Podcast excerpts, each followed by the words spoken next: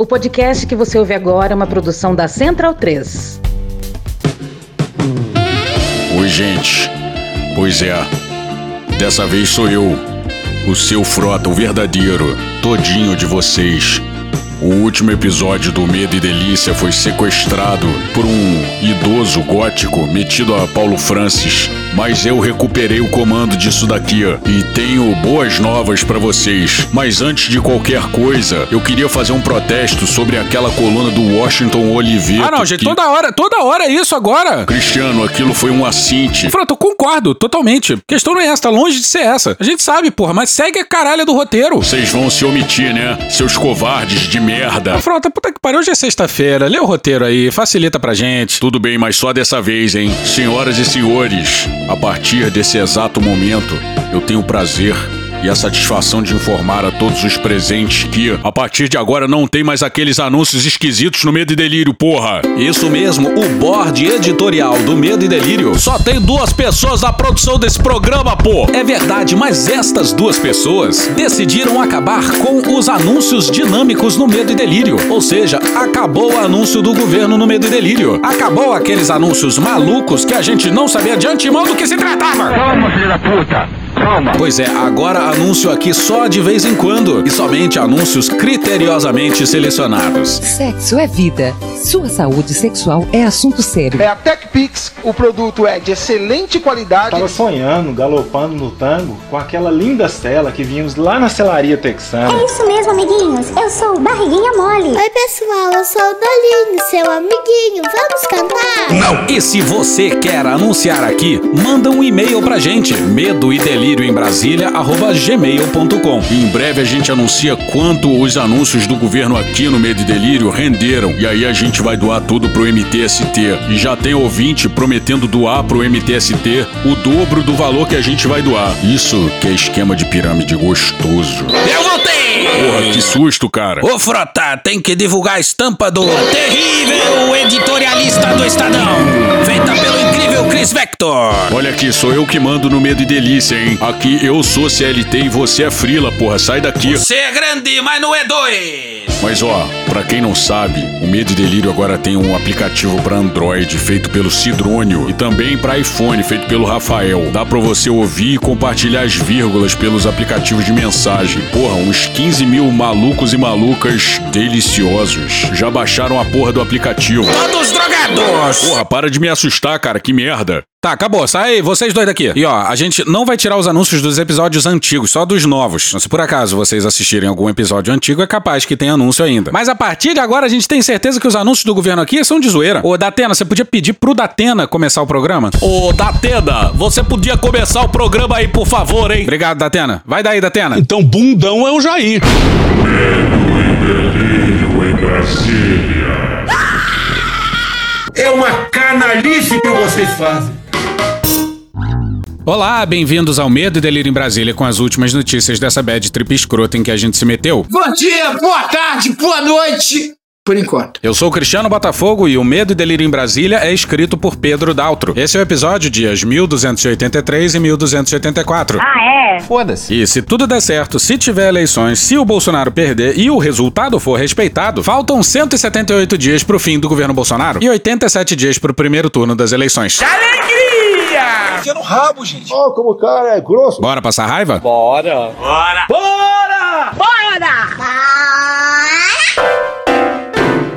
Dá licença aí. A gente precisa falar do general da defesa. Infelizmente. Na quarta, ele teve no Congresso para falar das prioridades. Ninguém. Calma. Do Ministério da Defesa. Isso na Comissão de Relações Exteriores. Eu falei a palavra China hoje, mas eu não falei. E se os militares lutarem numa guerra como eles fazem PowerPoint.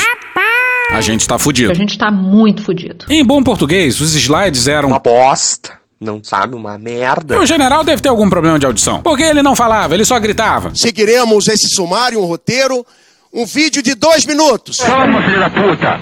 Calma. Ele deve estar achando que tá dando ordem no quartel. Pois é, aí o general começou a sua fala com um vídeo institucional do Ministério da Defesa. E olha o finalzinho. Não espere mais e busque tratamento. Cuide de sua saúde sexual. Não, sacanagem, é isso aqui, ó. Os valores que integram as Forças Armadas e as suas responsabilidades constitucionais levam segurança, modernidade e bem-estar para todo o país. E transmitem à sociedade que o futuro só é feito com uma nação livre. Pois é. A nossa liberdade não tem preço. Algo mais importante que a nossa própria vida. É essa nossa liberdade. Pois é, tomando por isso aí. Putinha do poço. Já dizia o Barão do Rio Branco. Passarinho que come cu não sabe a pedra que tem. Já dizia o Barão do Rio Branco. Nenhum Estado pode ser pacífico sem ser forte. Ou é muito bom discutir acordos, tendo por trás de si uma esquadra com credibilidade. Apenas a diplomacia não dá. Que quando acaba a saliva, tem que ter pólvora. E entra em cena o Unidos do Caralho 4. E a história de nossas Forças Armadas vem de muito. Que tom é esse, cara? Baixa a bola pra caralho. Lá na expulsão dos franceses no Rio de Janeiro e a criação ou a origem da nossa Marinha de Guerra. Pois é, no slide tem a data de fundação de cada uma das forças. E acredite você, os militares juram de pé junto que a Marinha Brasileira nasceu em 1567. Eu vou repetir. 1567. Em Guararapes, a origem da nossa força terrestre, o Exército de Caxias. Sim, Guararapes, 1648. Pois é, o Exército defende a tese de que naquela batalha se fundou não só o povo brasileiro, como também o Exército brasileiro. Mas voltemos ao 1567. Olha o que está escrito no site da Marinha.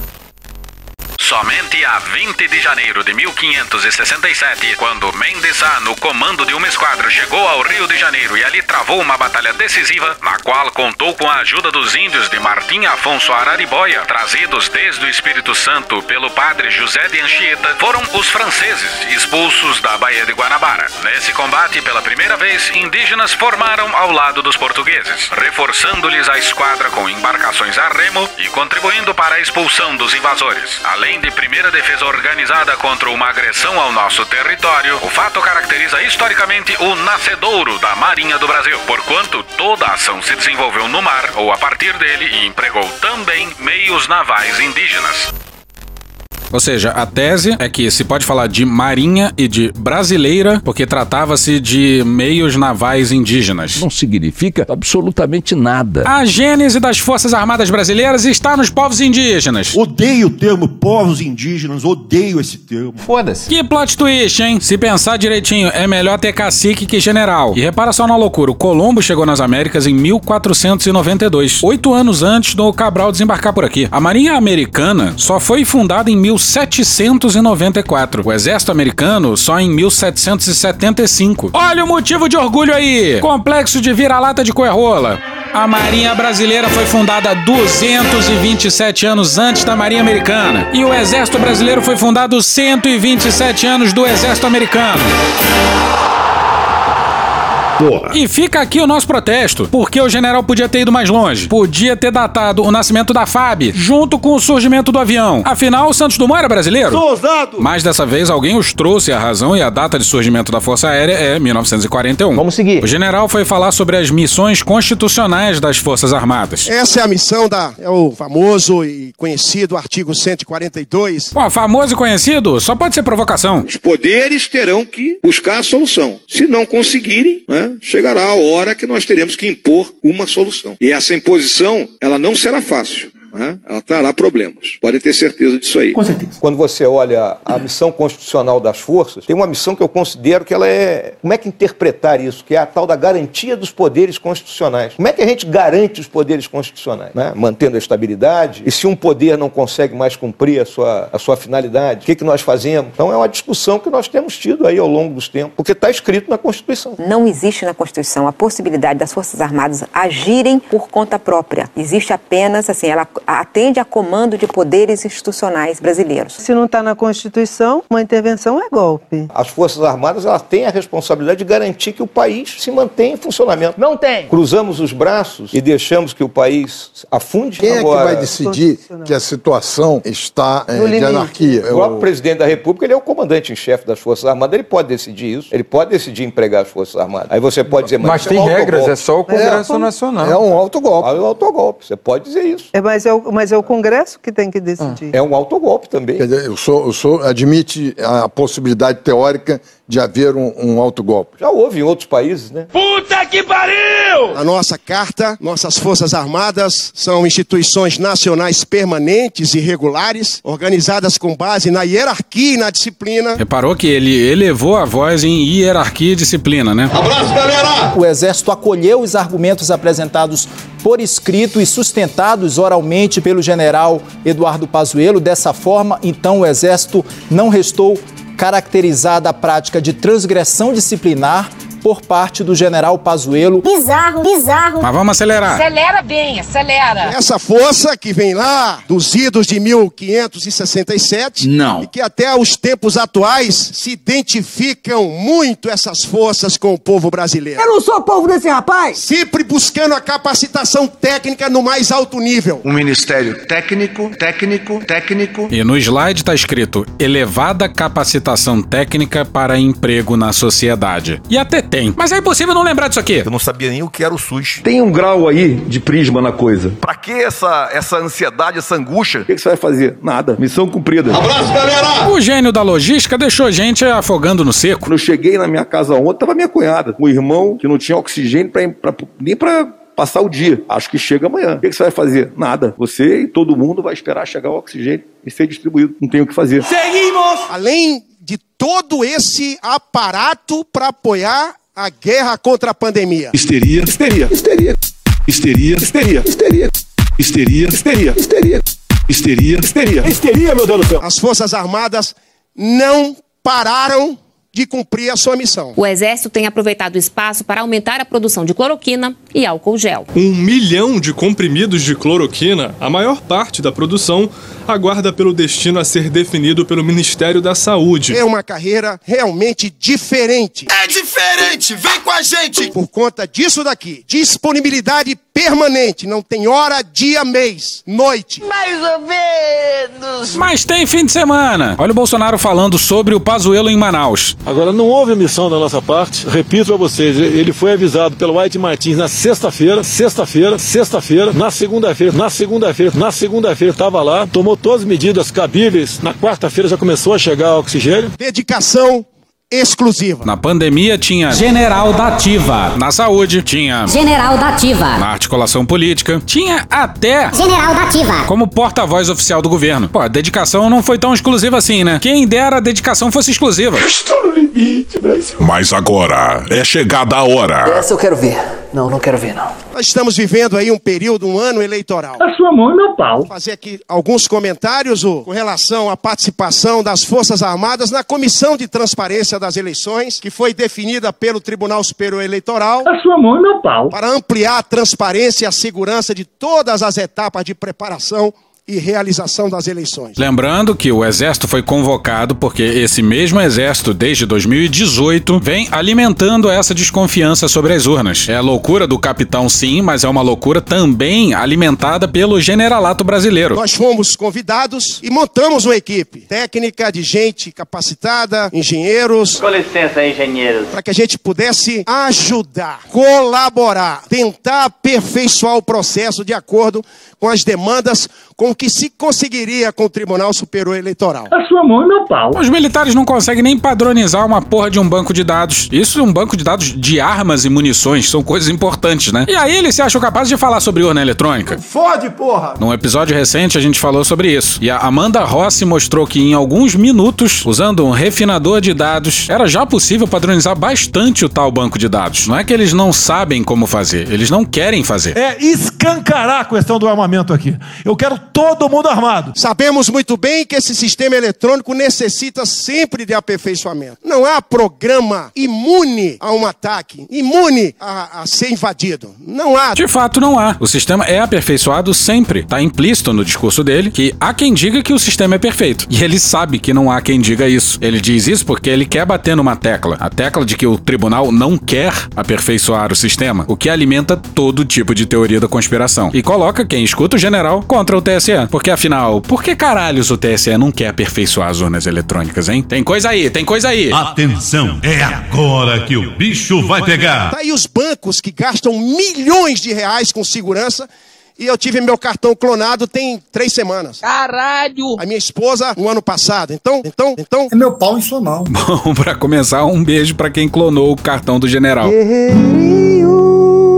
Pois é, o general realmente falou sobre o seu cartão clonado e o da esposa, como se fosse algo equivalente. E tá aí um bom retrato da loucura verde-oliva. E a insanidade fica ainda maior se a gente lembrar que uma das sugestões das Forças Armadas era que a apuração fosse feita por computadores conectados à internet, que é justamente o que faz os bancos gastarem milhões e milhões contra esses ataques. É muito mais físico do que intelectual. E vocês já devem ter ouvido a maravilhosa fala da Perpétua Almeida, nessa mesma sessão aí. E essa aqui que vai seguir foi a deixa do general pra elegantérrima voadora dela. Em síntese, é o, é o que as propostas das Forças Armadas. Eu teria aqui mais uma palestra só disso, mas o meu tempo já está se encerrando. Claro que nos debates esse assunto voltará, mas eu tenho condição, disponibilidade para vir aqui tratar só disso. Para cada vez mais transparência. Transparência! Calma, filho da puta! Calma! Transparência acima de tudo. Diz aí, Perpétua. Não cabe às Forças Armadas brasileiras ficar debatendo urnas eletrônicas. Tem instituições para isso. O TSE